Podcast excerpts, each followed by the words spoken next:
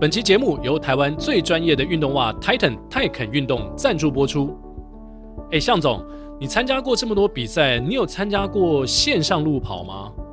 线上只有在自己的跑团里面，哎，一起在用线上，然后互相来去比跑。我自己是没有参加过了，不过最近有一个结合公益的 Go Future。黑熊线上路跑，每跑一公里，泰肯就会捐十块钱给台湾黑熊保育协会哦。他们好像已经连续举办第六年了哦。哦，而且每一届都会捐相关的费用给需要帮助的非营利团体，累积捐的听说是超过了一百四十万。哇，一百四十万，那也不少啊。哎，我研究了一下，这个黑熊线上路跑其实还蛮容易的哦，不用早起跟大家人挤人。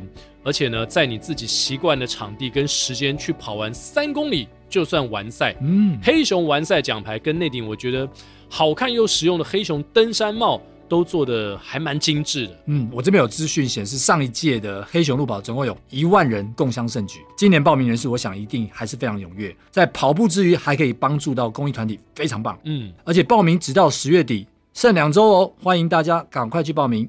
资讯就会放在我们的介绍栏，还有跑步不要停的粉丝团哦。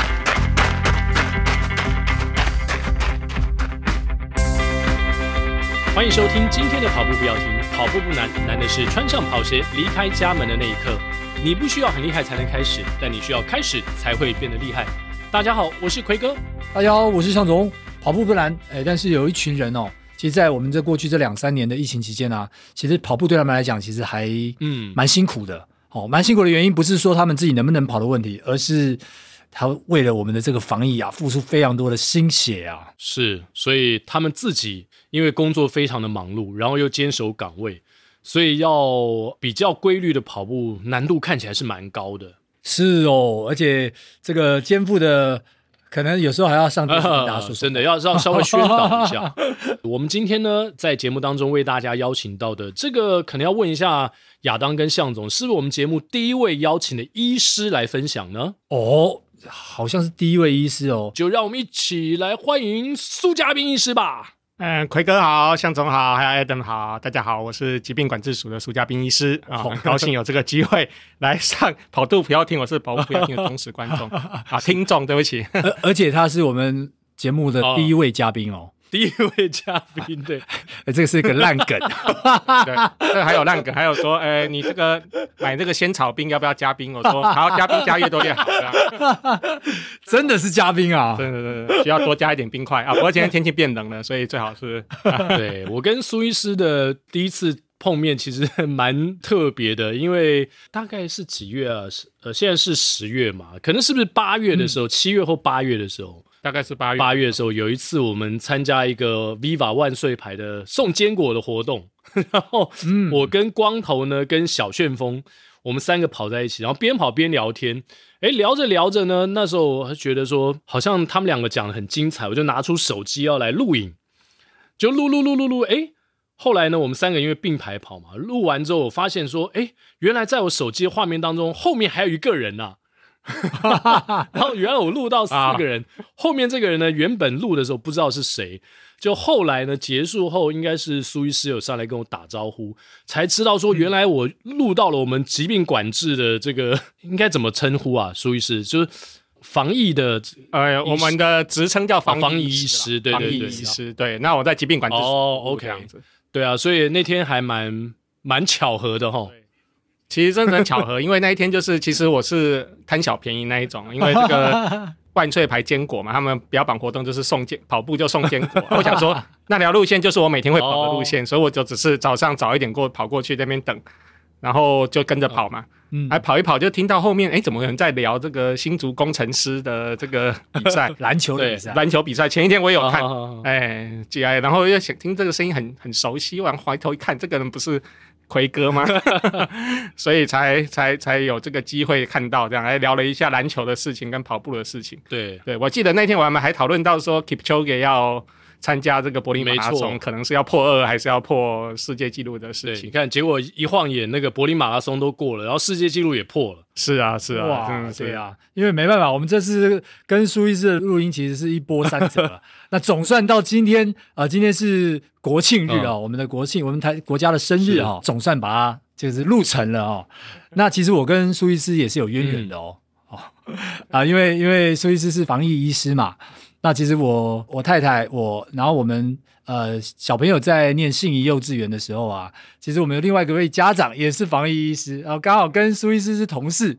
那其实，在几年前哦，我每个每年过年的时候呢，都会做一个就是呃，这个向总到处跑、哦，哎，刚好哎，我也在师大的时候跟苏医师碰过面，所以很久以前就碰过面了。是，我觉得认识向总应该比较早，是因为有同事，就是刚刚您讲的，他是向总的朋友。他其实那时候送我一本书，他说：“哎、欸，嘉宾啊，那个我不跑步的，但是我现在拿到这本书啊，上面有向总的亲笔签名，就拿来大家阅读一下，这样子感觉非常的佩服。对，然后就上网去关注了一下向总，哎、欸，刚好向总又有这个很多公益的活动哦、呃，春节在路跑啊，带着还有，然后我要这边再特别现场感谢向总一次，就是。”去年台北马拉松啊，他在福和桥这个国手之道啊，对对对，做了很多公益的长距离哦，代跑代跑这样子，五分半跑三十公里啊，那一天我就想说他亲自一定要去参加。哦，果然之后这个去年台北马就顺利破四哇，恭喜恭喜恭喜！是是是，那一场我真的印象深刻，因为那时候其实还对，虽然有在跑课表，但是还虚虚的，对，然后但是向总一路上非常亲切的就哎慢带慢慢的带着我们跑五分半，对。六十五分半三十公里配速练习嘛？对，配速练习真的收获非常非常的大，我只是这样觉得。虽然那一天其实就像刚才呃向总讲的，我们这两年其实时间都过得很不固定。像那一天我还记得，我稍微早一点离开，就是因为还要去开一个线上会议哦，类似像这样，嗯、对，就是。因为礼拜天有时候，比如说我们要开专家会议，有时候，对对，嗯、呃，专家都很忙，他也只有礼拜天才有空，所以一大早跑完之后，马上就回家去上线，类似这样。对，所以真的是都是大家都是找空档啊。嗯嗯嗯。那在在这个疫情之前，您的工作呢是跟一般的医师什么不一样？其实防疫医师这个职称哈，在二零零五年开始在疾病管制署就有了。对，哦对，这非常早的时间了。那我是二零零九年进到疾病管制署的，是。然后这个渊源就是因为在当初啊，呃，二零零二年的 SARS 的流行期间嘛，哈，然后后来呃，美国的疾病管制中心 CDC 哦，他有派一组人来台湾这个协助台湾防疫嘛，然后在一些讨论过后，他们认为。哎，台湾的防疫体系需要更多专业的医师来加入，嗯、是，好、哦，所以才会在二零零五年开始招募防疫医师这样子。嗯、所以我们现在大概全部疾病管制署里面大概有将近快三十位的防疫医师，哦、对，然后医师的背景大概都是有专科医师的背景啊，包括内科啊，呃，小儿科啊，感染科，像我本身是内科跟感染科的专科医师这样。然后也有加医科的医师。也有急诊科的医师，哎、嗯欸，但是大家来这边就是做防疫，就是传染病防治相关的工作。嗯、OK OK，比较公卫相关的。是是是，就是呃，跟一般医院的医师比较比较不一样。对，因为一般医院医师，你想大概就是主要是以医院看病嘛，哈，对对对，处理病人为主。那我们虽然在医院可能还有一些门诊在看，但是主要的工作还是以公共卫生是是是疾病相关的工作的宣导。哇，那那其实。这个布局其实也蛮早了，就是在二零零五，但 SARS 结束没几年，然后成立到现在，总算有这个一个遇到一个特殊这样的状况，然后虽然是虽然是不想遇到了，但是对，对，对，但是对对对，遇到了，对啊，那就是要面对啦，对啊，这个也是算百年难得一见的疫情，但是我们遇到了就是要面对它，然后拿出我们平常准备来处理这样子，哇，是。也算责任蛮重大的，其实。不敢不敢。是。从现在就是回过头去看这三年刚发生的时候，看这三年以来，其实对我们的生活改变真的蛮多的。很多的这个在电视上的这些防疫医师啊，不管是配音是变成是台语也罢，或是配音变成不同的语言哦，我觉得啊，我要先声明，台语是我自己，台语是自己配的，我我我我的部分，我的部分，因为有些有些是别人配的，对，有些是别人配，哎，这个客家话版就要别人配了，我就没办法，我自我自己的部分台语是我自己配的。我每每次每次因为上面有些认识的人嘛，每次那个小朋友都看到都会说，哎，那个谁谁谁，那个谁谁谁又出现了。其实这个也是蛮有趣，因为其实我们防疫师平常是不太喜欢抛头露面的。嗯、我个人是这样子，因为工作的关系啊，因为比如说让被人家认识之后，走到医院去哈、啊，然后认识一看到就说，哎、欸，你是不是那个疾病管制所的苏医师？我们这边是不是有什么疫情？我们是不是有确诊病人？大家很紧张，大家就很紧张起来了。所以原则上是不太喜欢露面，不过因为需要嘛，就是。这个指挥中心需要一些，他们希望比较有专业的一点的去宣导一些防疫的知识，所以希望我们去去做这些工作。对，其实蛮有必要的哦。是，因为我我觉得一般民众可能也想要看到，也会有安心的感觉，然后有很多人在协助守护这样的一个体系，这种感觉是我觉得是一般民众可能蛮需要的。是，希望带给大家帮助了。不过另外的坏处就是，也跑步也会被那种出来。所以那时候有时候跑那个中中午去跑中正纪念堂，哎，绕一绕，哎，平常认平常都见面打招呼，但不认识哦，就是每天跑步就会看到嘛，就是 熟面孔。突然有一。突然，这个防疫大作战上档之后没几天，他就突然停下来说：“哎，你是不是那个苏医师？” 啊，这个真的是太可怕。所以你现在去中正纪念堂中午跑步的时候，你可能要变装喽。对，就是大家就会有会心的微笑，这样子，就是表示互相的好。哎，我看过你这样的感觉，是。那在这两年多的防疫过程当中，苏医师的工作应该算是蛮繁忙的。有没有什么让你留下印象比较深刻的一些事件呢？大家回想疫情刚开始的时候，其实那个时候我们对这个疾病其实了解不多嘛，哈、嗯，然后只有听说说哦，武武汉有很多这个人过世了，然后疫情很严重，或甚至传到其他国家去。嗯对，所以但是台湾对于这个疾病了解不太多，所以就会很紧张。那那时候我们负担的工作比较像是有点像是紧急应变这种哦，比如说待命哦，如果任何地方有出现确诊个案哦，要怎么处理？比如说包括他本人医疗要怎么处理，或者是他接触者要不要裁剪，要不要隔离，要要抓哪些呃，要请哪些人去隔离？哈、哦，这些都是那时候其实都还没有完整的一个计划。所以我们大概都是随机应变，然后去，然后相信大家也印象深刻，就是彰化那时候有一位台湾第一例死亡个案的时候，嗯、哦，对对。对对，那时候我们也是蛮紧急的，因为得到消息的时候，其实他已经过世了，是。对对，那但是检查起来他是 COVID 阳性，所以那你可想而知，你就会知道说哇，已经有医护人员照顾他一段时间，那他家里面的人也有接触史，对，嗯、那不知道有没有感染，是、嗯、不知道疫情已经传了多远这样子，嗯、所以我们。我还记得那一天应该是下午接到消息，我们几乎是马上保护啊宽宽呢，严阵以待了，就马上坐高铁到彰化去，直接到医院去哦、嗯，包括呃跟他的家人医调，然后帮他的家人裁剪，跟他的家人解释这个状况，然后然后医护人员其实也很紧张，因为他们是，相信，对他们其实不知道他们照顾了一个 COVID-19 的病人，照顾了。这么久，这么久啊、嗯，竟然过世了还是阳性的，嗯嗯嗯，也很紧张，说自己会不会生病，哦，类似像这样子，所以那时候在彰化待了大概一个多礼拜了，每天都过得很紧张的生活，嗯、对啊，对。但是呃，我想我们这两年的生活在前半部啦、嗯，大概都是几乎都是这样子，因为你很难说，哎，哪里又突然有工厂哇，一次检验出好多人就阳性，对啊，对啊，哦，对，就是有这种紧急需要去处理的疫情，而且。回到刚朱医师讲的，那一开始的时候，最早应该是在二零一九十二月、二零二零一月的那附近，然后而且那时候因为状况不不明。所以应该大家会把二零零二零三的那时候的 SARS 拿过来做对照，所以对于那个状况可能有点不太知道状况，然后会严阵以待，那会不会像那样子又高传染高死亡类似强的状况都不知道。所以刚刚苏医师特别提到说，哎，当有这样例子传出来的时候，其实我觉得医务人员那时候其实心里也会非常的紧张，不知道什么样的状况会发生。刚开始疫情初期的时候，真的像那一位呃，我们去那个医院哦、呃、去调查的时候，其实医护人员他们其实更紧张，他们、其实有时候医护人员他不是担心自己哦，他反而是担心他的家人，家人对，他会问我说：“那我可不可以找个地方？我可不可以帮呃呃先把我隔离起来，我不要回家，不要回家。”对，也有，因为他们护理人员，他们家里面有时候有小孩，对哦，他们也会有家人有老人，他们很怕会传回去，或者是说可不可以裁剪，或者是怎么处理。所以那时候真的每天都是跟他们开会，然后包括去调查那位呃过世的个案的一些足迹，他的工作，他接触过谁，他载过什么客人。那一些几乎都是每天都过着这样生活，然后重复的去解释一些注意什么，那你之后可能会怎么样？因为大家都蛮惶恐不安的。那在疫情的初期的时候，确实是这样子。那苏医师那时候您自己的心理压力应该也会比较大吧？或者说整个呃防疫团队这边？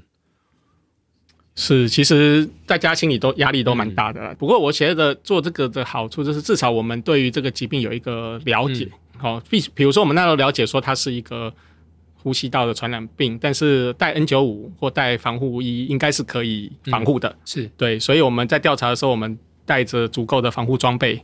哦，去那我们就比较安心。是哦，类似像这样，就是你对这个疾病有一个正确的认知，然后再加上那时候台湾资料不多，但是有一些国外的资讯，是哦，这样他们国外告诉我们说，呃，绝大多数的个案其实都恢复，但是有一部分的人可能会啊，呃、这个重症死亡。哦，那可能是风险因子大概是怎么样？这些流行病学的资讯，所以我们大概还会比较了解，但是也是蛮担心自己得了，然后又传给不知情的情况下传给家人。是，所以那段时间回家。就自我隔离，对啊，对啊，一定会的，一定会的，对，就是会这样子。那那个时候，苏医师的跑步习惯也中断了吗？你怎么样去排解那样的压力？用什么样的方式呢？哎，说实在话，我从因为我一五年到一七年在美国两年的时间，也是做做类似的训练嘛，就是去疫情调查的训练，在美国 CDC，那时候就养成一个习惯呐，就是说出去出差的时候就带着跑鞋跟 跟衣服这样子，哎，所以。就算我出差的时候，我都尽量都还是每天一大早起来就在饭店的跑步机或者是饭店旁边，哦，就绕着跑这样子。我觉得我的这个习惯好像从那个时候一直养成到现在，就就就没有停过哦。应该所以尽量能够出差也都是去找个当地可以跑步的地方去跑这样子。哦所以那段时间反而说不定这样的跑步习惯反而是最放松的时候，是最舒服的时候。是，其实就是有一点自己独处的空间的感觉，自己跟自己对话，嗯、可以这样讲。对，只是有时候时间可能不能很长，因为比如说可能马上就要出去了，但是。我那时候突然觉得，哎、欸，跑个十五二十分钟，其实都都还蛮有帮助的。了解，嗯，苏医师是从您刚刚说一五年你去到美国开始养成跑步的习惯吗？还是在更早之前你就开始跑步了呢？其实这个说来话长啊，我跑步习惯这个大概我在住院医师训练的时候，那时候真的住院医师训练非常忙嘛，嗯、每天就是我们那时候住院医师就是三天一班，所谓医生值班就是睡在医院嘛，二十四小时，然后隔天继续上班，上完班回去睡个觉。然后隔天上完班休息一下，第三天就继续值班，就是这种循环。这种循环大概五六年的时间，嗯、所以那时候就觉得身体整个变得很虚弱的感觉。对，然后后来决定转到公共卫生体系去工作嘛，哈。然后不过那时候也开始就是觉得说，哎，跑步那时候好像开始慢慢也变成一个呃蛮流行的活动。嗯、对对，所以我我还记得那时候参加了一个 Nike 的十 K 路跑。然后那个衣台北市政府这边，对对对，我还记得那衣服是红色的，然后它那个特特别的是那个它的号码布是印在衣服上，哦，每个人的号码不一样，对对，所以那是我第一次路跑，然后。零九年的时候转到疾病管制署，就跑了那年的台北马半马，我就第一次跑了。嗯、OK，对，然后所以中间就一直陆陆续续有在跑，然后一三年我的出马就是，哎，我有穿我衣服来。一三年的东京马拉松是我的出马，哇，跟向总几乎是一样啊，是我早我一年。就是我的意思是说，出马在东京啊，都是。对对对对对对对，但是成绩不能比啦。没有没有没有，是陆陆续续都有去跑啦，都会去参加一些活动，半马啦啊全马。哦，所说出国，像日本的话，就会去什么京都、大阪。Oh, OK，哎哎，金泽马拉松就有点像去玩，然后也去跑个步。那，那几乎都跑遍了耶。对，有点像跑，但是不是很认真的跑者。说实话的话是这样子。但是去美国之后，其实也感受到那边的一些气氛嘛，不一样的气氛哦。对，就是蛮有趣的。这个美国的跑步气氛其实是比较随性。嗯，然后像我去我的我我在美国 CDC 的办公室嘛。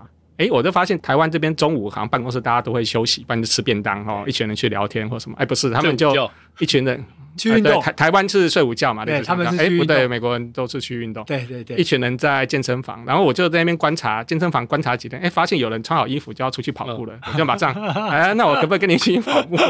就开始一群人，他们就围着这个办公室的 building 外面开始绕，绕绕绕绕绕，然后就觉得还蛮有趣的这样子跑，所以。我觉得是不同的文化，美国人他们中午比较少在休息、嗯嗯、啊，吃饭也就是非常简单的就吃点东西，然后运动是比较重要，嗯，这样子，所以也养成一个习惯了。所以我现在回来中午，只要不要太热，我尽量都还是中午。我们办公室中正纪念堂在附近嘛，对对，对，跑个三圈刚好六公里左右，就半个小时。哎，回去午休换冲个澡，回去午休时间就到了，刚好。哦、那在美国应该也会参加当地的马拉松赛事吧？呃，因为我在的位置在呃 Ohio 州的 Cincinnati 嘛，那么开车到芝加哥大概。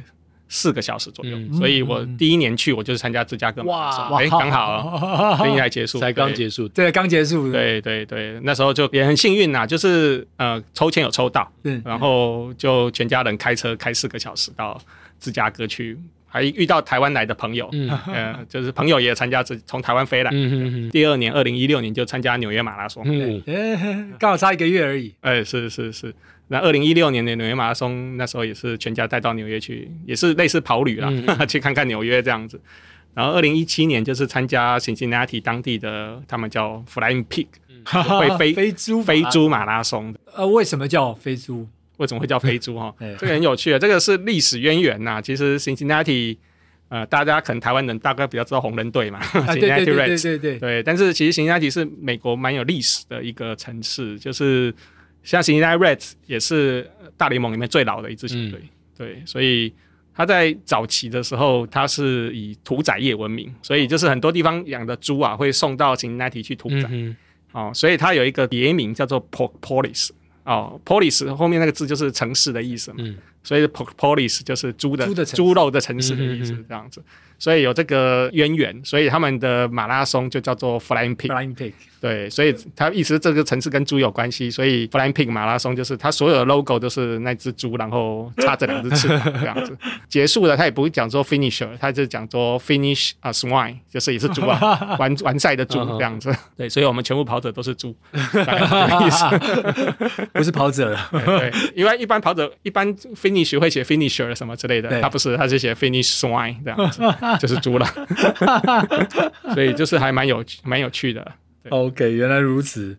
因为你二零一五到二零一七就这两年，你就都是待在那边嘛。因为我的办公 base 在那个地方，哦、所以我是在那里。但是当然有时候会出外去差啦，就是去调查疫情或者是去开会等等。但是基本上就在辛辛那提住了两年这样子，嗯、所以还蛮有趣的一个生活体验。也在那边参加了不少有趣的马拉松的比赛。哦、还有什么可以除了 Flying Pig？飞猪之外，还有什么特别的马拉松吗？像我有参加一个当地，呃，不知道大家知不知道，就是美国有一个叫做 Amish 的这个族群啊，Amish，Amish，Amish 这个族群啊，它这个是蛮有趣的。他们是早期从德国、欧洲的移民，然后他们的这个特色就是他们呃非常的遵守传统的生活，所以他们的村庄里面是不会有水有电哦，不用现代化任何东西，嗯、然后穿着就是好像你看到这个。原始人的概念吗？啊，对，很时候的极简时候，哎，对，极简的生活。然后欧洲村庄的那种，比如说女孩子就会穿个村村妇的衣服啊，裙子啊，男生就穿这个呃吊带裤啊，好像好像歌剧里面的角色那种感觉。对，但是就是可能不用电，不开车，或者是对不开车，路上是马车。哇。哦、欸，所以所以那个村庄这次很有趣，就是你开到那个村庄里面，你就感觉上进到不同的地方的感觉，哦、就是节能减碳的代表。但是我想应该是因为他们也需要一些收入啦哈，所以他们也办这个。啊、呃，马拉松，对，但是嗯、呃，不管怎样，我们去参加就很有趣，就是你就是好像跑在一个古代的欧洲的感觉，比如说跑过去，旁边全部都是嗯、呃、穿着这样的人在走，然后也还有哎马车在你旁边走来走去，嗯嗯，哦，然后乡间的风光，然后最后结束的时候是他们的小朋友也是穿着传统服装，带他们手做的木质的奖牌给你，好，类似像这样，所以非常的复古，传统，非常复古，我比较好奇哦。就是会不会提倡不要穿球鞋嘛？呃，他们自己好像没有穿球鞋，但是外地来的人都还是穿球鞋，还是都有穿球，外地来的都有了。我在想，应该是他们，嗯，对，还是需要一点收入嘛。所以我也是去结束以后，还是去他们的 Amish 村庄，他们最著名就是他们的一些呃食物啊，包括什么鸡呀，然后还有一些甜甜圈什么的之类的，然后标标榜是手做纯天然。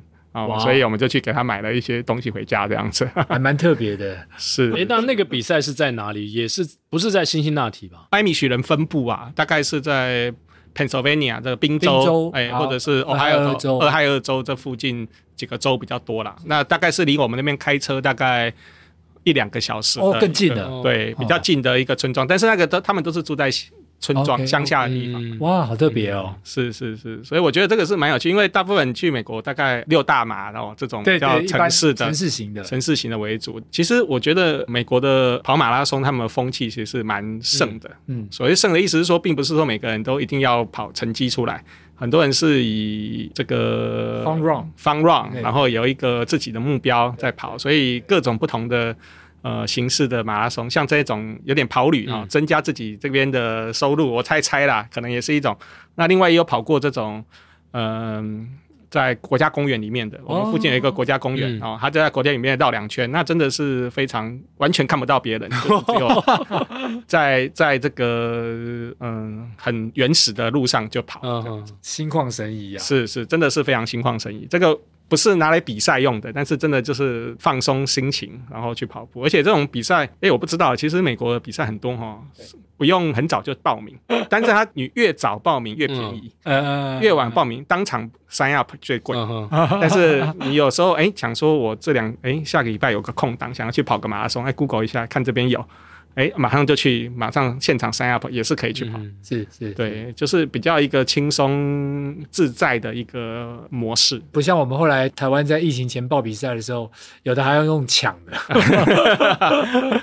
会怕抢不到，是是是，所以这个美国的跑马文化跟台湾。或是跟亚洲应该是不太一样的哈。对，我觉得跟日本也蛮大差别，就是第一个它的补给没那么好了，大部分都喝水啊，然后六大马路边有好像有时候有胶，有对对对，对有的会附 gel，有附 gel 也有，对，但是大部分都只有水跟很简单的东西，嗯、对，所以。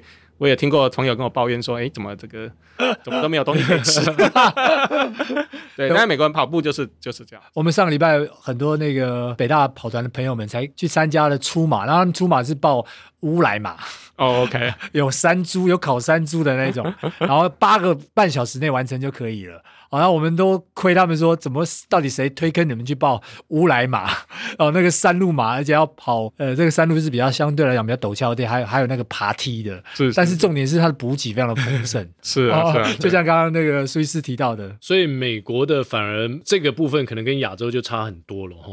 我自己是比较习惯那样放，因为我自己跑步的时候其实吃不下什么东西。我还记得我哪一年去参加田中马的时候，田中马不是后来还有那个牛排哦，五加个五呀，对，五加个五呀，结果我吃了牛排拿过来吃一口，就马上反胃吐出来，不好意思，浪费浪费食物。但是我觉得如果在跑步，我自己只是没办法吃那么多东西。对，但是美国的习惯就是这样子。另外就是我觉得他们比较随性啊，就是像我在跑 Flying Pig 的时候，他们会跑到。辛辛那提的住宅区里面，家里面，哎，刚好就跑到我同事的家门口。我同事他每年的兴趣啊，在 Flying Pig 的时候，就是在家门口，他们不是家门口有草皮嘛，对对对，然后就。把那个椅子拿出来，桌子拿出来，摊开来，然后就躺在那边喝啤酒，然后看这些跑者。他说他最喜欢看人家 suffer，啊，看到一群猪跑过去，对，对，他就想说这些人怎么在那边自虐。他这样，这是他跟我讲的，真的。然后我就跑过去，我还跟他击掌这样子。对，所以这就是他们的兴趣，就是很很 casual 的。这个对他们来讲，感觉上。至少 Flying Pig 在辛辛那提那边来讲，我感觉就是他们的一个年度的嘉年华会，大家都出来看，好像在看表演，嗯、或者是对，或者是。做任何的帮大家加油，然后帮朋友加油，嗯、哦，类似像这样子，所以我觉得也蛮有趣。像我的 supervisor，就是我在那边工作的上司啦，哈、哦，他也是看到我这样跑，他就说好，我明年也要去 跑。结果后来我就在 Facebook 看到他真的隔年就又完赛了，这样子。对，所以也感觉这样还可以鼓励到蛮多人。他们想说，哎，奇怪，一个台湾来的人怎么马上来就？来来跑完我们的马拉松，我也要来跑。对啊，怎么你比他还融入美国文化？不过也蛮有趣的，因为那时候参加也跟几个办公室里面的同事就一起参加这样子。嗯、我觉得就是融入他们的文化，然后啊，另外一个就是我也不知道为什么他们完赛就会送一瓶啤酒啊，这个不知道亚当可能比较兴趣，对他们的 finish 的那个 festival 就是每个完赛礼，完赛礼就是啤酒一杯打开好的这样子，然后每个人就在结束的那公园里面喝啤酒。哦，对啊，那真的很很 享受的感觉，对，非常的 chill。啊、结束的地方就是在他们河边啊、呃、Reds 的主场的球场旁边的一个大的哇哦，这样，所以大家都躺在那边开始喝啤酒。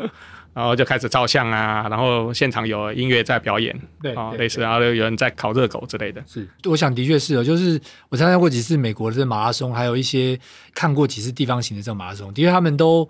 呃，蛮 enjoy 在很像有一个 festival 或是 event 正在进行，然后他们会参与观赏也罢，或是变身当中的这个跑者也罢，然后因为参加这样的一个 festival，所以他可以在这个草地上哦，然后躺在那边也罢，或坐或躺，然后就在那边有点像在野餐那种感觉哦，那真的是还蛮不错的。那如果你是自己身为当中的一份子的话，其实那个感觉真的蛮好的。对啊，那苏医师，你刚才已经提到嘛，就出马就在东京。然后在美国六大马的芝加哥跟纽约，你也都跑过了啊。接下来，现在我们大家都蠢蠢欲动，就是 又准备要出海外出去跑马了。那你有没有哪些目标是你想要去的，或是你还没体验过的，你想要尝试的呢？其实我本来一直都很想再去跑东京，就是这个改路线之后，对对对，因为我我想我们跑的那时候。要上桥嘛？对，重点是在那个台场，要往台场那边有好几座桥要要上，对，非常的痛苦。对，但是后来改路线了嘛？对对，本来想要去，但是之后就报不到了。对 对，刚好后后面就比较难抽签，都从来都没抽到过这样子。不过我在想，我反而哎，像上次欧洲的我都还没去过，所以我想有点想要往欧洲去发展一下这样子。那可以明年的柏林马，对，已经有报名了，还没还没看，不知道抽奖抽得到抽不到这样子，几率还蛮高的了。柏林好像有四十趴左右的抽奖几率，希望这样子。像我有朋友现在在美国的一个同事，他现在在荷兰工作哦，他在鹿特丹那附近，他就。也介绍我说，哎，你可以来跑鹿特丹马拉松，对对，大概明年四五月的时候，哎，如果我东京马没有抽到，我就可能 往那个地方去发展啊，也有可能。假期如果够的话，可以顺便是不是看巴黎马？对，我要祈祷那时候没有什么突发疫情了。对对对对对对对啊，对这个也是很难讲的。只要没有事情的话，希望可以。往欧洲的方向去发展，听说欧洲有不同的风味嘛？对对对，没错没错，完全不一样。而且欧洲其实马拉松其实也蛮多的啦。虽然说世界六大马在欧洲的马拉松就只有呃柏林跟啊、伦敦，但其实欧洲的很多重要的城市它都有马拉松，而且在四月那时候其实有蛮多马拉松的。对啊，我们有一个跑班的同学，他前一阵子去欧洲，他跑了好几个不同的地方了，就去了好多国家，然后好像每个国家都有比赛可以跑的那种感觉。对，我认识的还有人，他是特别设计哦，去三个礼拜，然后每个礼拜都都跑一周嘛。对，啊，这个我们是没有那没有那么长的假了，就没办法这样子。是那。苏医师，你刚刚既然提到，就是说希望未来疫情能够受到控制，不要有太大突发性的变化，那是不是也可以借您的专业，给我们跑者在呃因应这个不管是疫情或是后疫情时代，我们该做一些什么样的准备？我们刚刚讲很多是之前，然后疫情初期的时候，大家很紧张嘛，然后那时候是病毒也还是武汉的原始株的时候，啊那时候的。整个致死率啊，或者是传染啊，真的是蛮可怕的哦。然后也没有药物，也没有疫苗，然后大家都很紧张。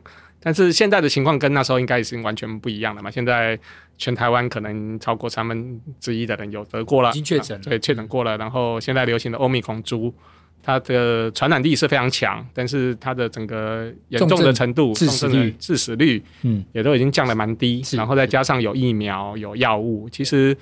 我觉得大家可以，嗯，而且随着球国际间越来越开放，其实大家也慢慢的把它可以视为一种叫做，我们可以讲它叫流感化了，流感化。但是我在想的是这样，就是说，可是这也不代表说这个疾病会消失，这个疾病还是一直会持续。对。对，而且这个疾病它的严重程度还是跟一般的感冒有所不同，是。是，它还是有重症的风险，嗯啊，嗯它还是会造成像我们小朋友有一些会脑炎，嗯。哦，甚至有一些老人家会死亡，这还是会出现，是。那，所以我们还是不能掉以轻心呐，应该是这样讲。所以十月十一号开始，这个新的次世代疫苗，哦，这个就开始十八岁以上要愿意的就可以接种嘛，我想。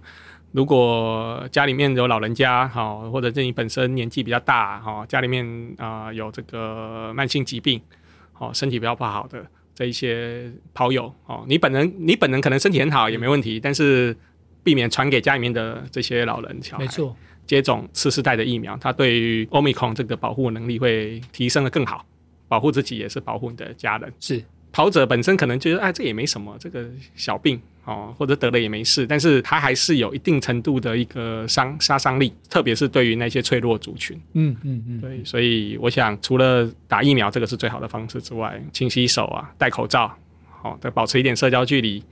哦，那甚至是我知道的是有一些跑友，他现在有课表，结果就被中断了，因为确诊了。哦，因为确诊。对，或者是身身体不舒服，那你的课表就被中断了，嗯、那真的也是很很可惜。对，所以。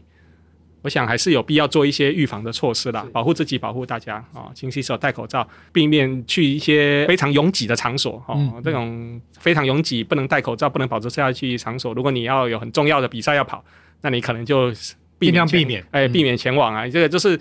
我觉得这有点跑者自己也要有点健康管理的概念，嗯嗯哦，对，你要跑一个很重要的比赛，你有一个很重要的课表要做，你总是做一些事情来避免生病嘛。是是是，我们听到很多跑友真的哎确诊之后，他也许恢复了，但是一去跑就发现他这个这个心跳就拉很快啊，这个好像状况没办法完全恢复。OK，对，通常都需要一段时间去适应它。对，所以预防还是最好的。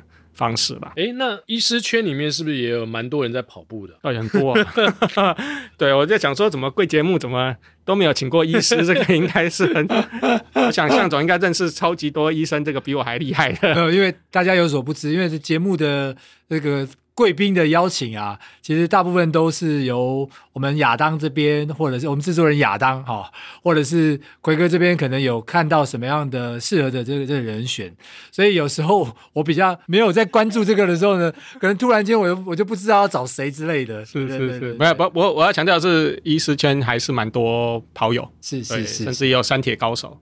对，所以我在其中一定是最，呃，不敢说最弱，也是，但是，嗯，不能说代表人呐，但是有蛮多其他的前辈，嗯嗯嗯，都都都有在跑步，而且非常的优秀。了解了解，我们一个一个到时候再把他们一一捕获，好不好？应该说每个人有不同的专长啦。对对对对对对对。对，那刚好我的专长是在传染病，就来这边献丑一下。然后包括说，哎，对啊，除了 COVID-19 之外，目前十月一号开始也是开始接种这个流感疫苗了。流感疫苗，对，是是，所以也是呼吁大家，哎，如果你有符合这个公费流感疫苗的接种的哦，包括五十岁以上哦，或者你有慢性病，是孕妇，家里面有小孩这一些哈，这详细可以上网去看的哈，这个都。符合公费流感疫苗的接种对象，是因为过去两年其实我们流感的疫情非常，嗯，因为大家都戴口罩，哎，防得非常好，所以我们的实验室的同仁都告诉我们说，社区都找不到流感病毒，因为他们有时候要靠这个做流感病毒去培养做一一些实验什么的，哎，怎么都找不太到病毒，哎，都找不到病毒。但是今年很明显就是上升的蛮快的。哦，因为脱了口罩之后，对，这个接触变多了，对对，对，所以。这个国外也是看到类似的现象了，所以流感它本来就是呃每年的冬天就是我们所谓的流感季嘛，哦，那今年我们预测流感起来，然后再加上 COVID-19 一起流行，那。带来的影响未可知啦，所以如果能够预防，我们还是尽力尽量预防。每年接种流感疫苗还是最好的保护工具。嗯，那在饮食上面有没有嘉宾有没有介绍我们的跑友们？哎，在饮食 哎有没有什么特别要去注意或者是加强或强化的？饮食大概就是应该是均衡，这个是一定没问题的嘛。哦，其实之前我有做过稍微做过研究，就是说其实维他命 C 啊，对于一般的感冒预防，其实在很多的研究其实都有做过，它方法这个结果好像有点。啊，不不太一样，有些说有效，有些说没效。对，但是我们看到这这个文章里面有好几篇哈、哦，有讲到如果针对这个运动员或者是马拉松的运动员去做摄取维他命 C 的话，哎，确实有这个预防感冒的效果。所以我想，维他命 C 在很多水果里面都有嘛，哈、哦，对不对？哦，那包括比较酸的柠檬啊，哦，这一些橘子，冬天快到了，哈、哦，这样这一些我想都可以适量的去摄取。保持一个健康的生活习惯。嗯嗯，对，我想是蛮重要的。对，我们前面其实也有在一些比赛，特别是马拉松比赛，都是在比较寒冷的季节。那也特别提醒到，就是说结束的时候，包含口罩戴上，然后多补充、多摄取维他命 C，其实也是在刚刚苏医师提到的，可以去避免。感冒在你身体可能免疫状况啦，身体上的是最虚弱的时候，特别去避免这样的状况发生。是，所以其实已经有呃文献很多去报道这个事情，就是在强度的运动之后，其实你的身体整体免疫力是下降。嗯、有运动的人，当然他身体大家都说啊比较健康或什么之类的，但是你可以想象，你耗损了这么多体力之后，其实你有必要去做一些防护自己的动作。我想真的戴着口罩，然后多摄取一些维他命 C。然后还有一些蛋白质的摄取，我想这个是蛮重要，也是健康管理的一部分。嗯嗯嗯，对啊。那苏医师的下一场马拉松是什么时候？在国内的？国内的啊，我嗯长隆马哦，我长隆是报半马，马对，然后田中是报全马，哦、对，然后再来就是台北台北马，对，但是就是有课表啦，所以这两个马都是要照课表去跑，这样子、嗯、可能不会全部跑完，但是就是照课表跑完以后就。休息，开始用走的。所以田中马的概念就是做一个 long run，然后 long run 的过程当中，哎，到了之后就可以好好的散散心，或者是多多吃一下地方的补给。是啊，是啊。还有除此之外，这次去田中学乖了，就是上次去田中跑全马的时候，哎，我就是看到前面的人。跑到一个地方之后，哎，突然拿出袋子出来，哦，然后哎，这这也是哎跟大家分享个小技巧。如果去跑田中全马的话，记得要带一个袋子。可是这样会越跑越重。突然拿出袋子，呃，没有，因为这个跑到一个工业区里面，袜子工厂前面。就发现前面摆了一堆袜子，没有好友拿。哦，我我不是去拿吃的，是去拿袜子。吃的当场吃了，但是他那边有这个袜子，我就也不是傻眼，就是应该说是真的傻眼，没错，就是前面那几个，前面那几个应该算是老手，呃，pacer，pacer，哎，他就从他的背包里面拿出了袋子出来，然后从里面拿了十几双袜子塞进去。All you can get，对对对，All you can get。然后那个袜子工厂的老板就说：“来，尽量拿，尽量拿。” 那时候就悔恨，只。有在口的口袋两边各放了一双而已，真的太可惜了。这时候就希望哆啦 A 梦的肚子有个袋子可以放东西，是放袜子进去。所以那时候就自己偷偷立下志向，下次有空的机会来的时候，一定要拿一个袋子来装袜子回去。啊，这没办法，贪小便宜个性就是这样子。没有，说不定之后就有人就是见招拆招，或者是有人见样学样。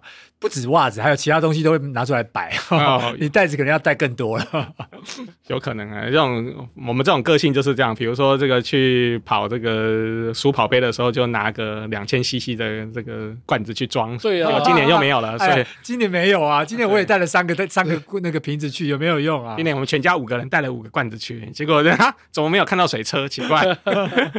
不过后来在旁边的摊位也是拿了不少饮料回去了，所以还是感谢。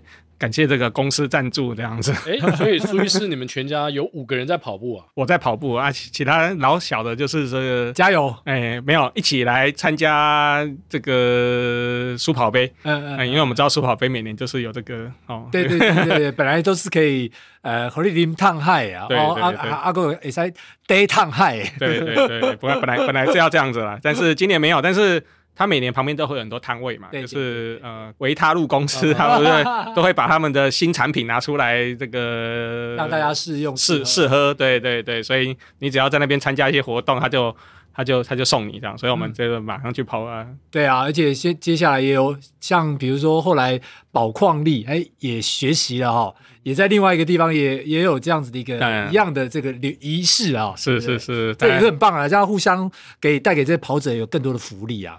是，其实我觉得这个也是一个企业可以宣导的一个宣传的一个方式。没错，没错，是是的，我觉得这个是互相影响，这样我们就知道说，哎，这家的产品我们就很常喝这样。不过在田中马，如果今年被我听，他不知道这个厂商会不会听到这一集节目，然后就决定今年不送袜子。哎呀，我就罪过大了。不会啊，他他可能他们可可能反而更多的厂商要拿，听到之后，应该更多厂商会要来送各式各样的东西，只怕你袋子不够装啊，啊是不怕你不拿，就怕你袋不够大。是，不过我已经决定了，因为今年田中是有破表，大概不会全跑，所以后面大概就是一边走一边吃了。因为去年呃之前参加的时候是认真的跑，结果就没吃，这太可惜了。中间还有这个烤鸡呀、啊。烤猪肉啊，各种牛，最后牛排都出来了。我刚刚讲到，这这次我可以帮这个嘉宾做一个规划的，就是前面好好跑，然后后面呢就开始做蛋白质、蛋白质的补给。是是是是是，戴着口罩，然后做蛋白质的补给。那我去现场就要好好监督一下嘉宾了，监督一下苏医师有没有好好吃啊？有有，今年今年一定不能够浪费这个报名费啊！没有开玩笑。不过你一个感去田中就会感觉到，真的整个城镇都投入，这种感觉真的是非常的有意思。对。对那个期期待我们嘉宾在田中马，嘉宾加料不加价。好，有还有仙草冰，有仙草冰，有仙草冰。好，非常谢谢苏医师今天来到我们的节目，讲他在美国一些跑马拉松的经验，还有见闻之外。更重要的是，给了我们跑者在身体上啊，在未来这个面对疫情之后很多的建议。非常谢谢苏医师，好，谢谢苏医师。哦，谢谢奎哥，谢谢向总给我这个机会，谢谢大家，祝大家跑马跑得顺利，跑得愉快。好，接下来就进入到我们的彩蛋时间。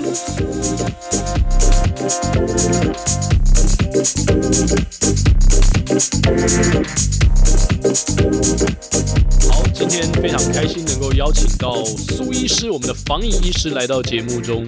所以呢，啊，这首歌太适合他了，因为歌名就叫做《嘉宾》，歌名就叫《嘉宾》。我们来唱这首张远的《嘉宾》。好，那我先来啦。这首歌不是非常熟啊，现学现卖啊。